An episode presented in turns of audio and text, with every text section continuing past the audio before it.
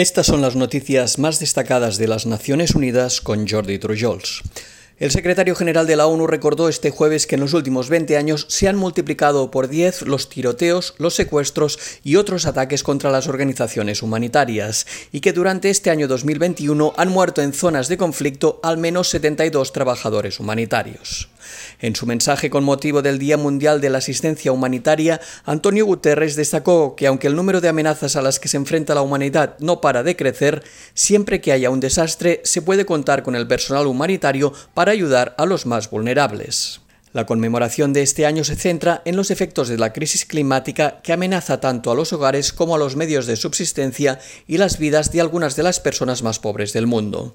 Guterres emplazó a todas las personas a unirse a la campaña The Human Race, que anima a los participantes a registrar 100 minutos de actividad física en la carrera contra la emergencia climática y al mismo tiempo busca enviar un mensaje a los líderes mundiales. La crisis climática no puede dejar a nadie atrás.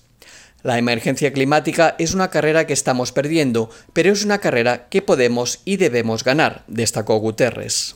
La Agencia de la ONU para los Refugiados manifestó hoy su compromiso de permanecer en Afganistán, ya que el pueblo afgano necesita su apoyo ahora más que nunca.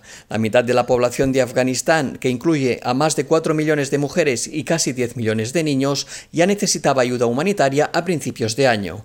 Un tercio de los afganos sufría inseguridad alimentaria y más de la mitad de los menores de 5 años estaban desnutridos. El conflicto en el país, la sequía y la COVID-19 han aumentado estas necesidades humanitarias. Además, desde finales de mayo y a causa del conflicto que vive el país, se ha duplicado con creces el número de personas desplazadas internamente que necesitan ayuda humanitaria inmediata, superando el medio millón.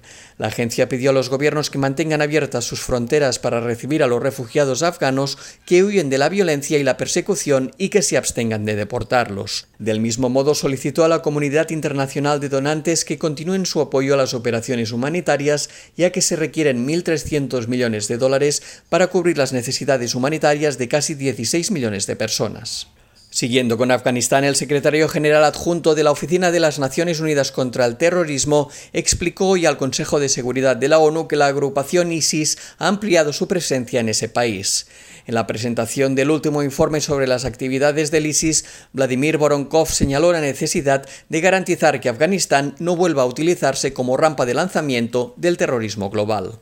Voronkov destacó que el principal núcleo del ISIS se ubica en Irak, donde tiene acceso a importantes reservas financieras ocultas que valoró entre 25 y 50 millones de dólares. El diplomático ruso declaró que el ISIS ha descentralizado aún más su gestión y que la autonomía y capacidades adicionales obtenidas por sus socios regionales podrían proporcionar al grupo nuevas opciones, entre ellas la de organizar ataques internacionales.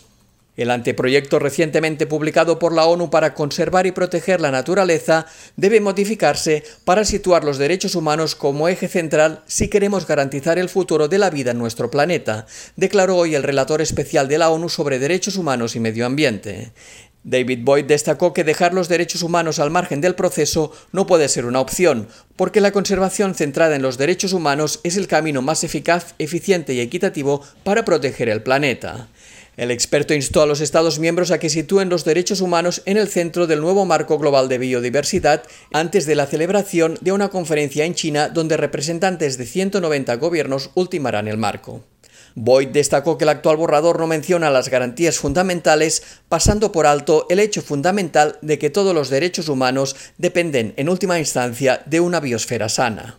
Y hasta aquí las noticias más destacadas de las Naciones Unidas.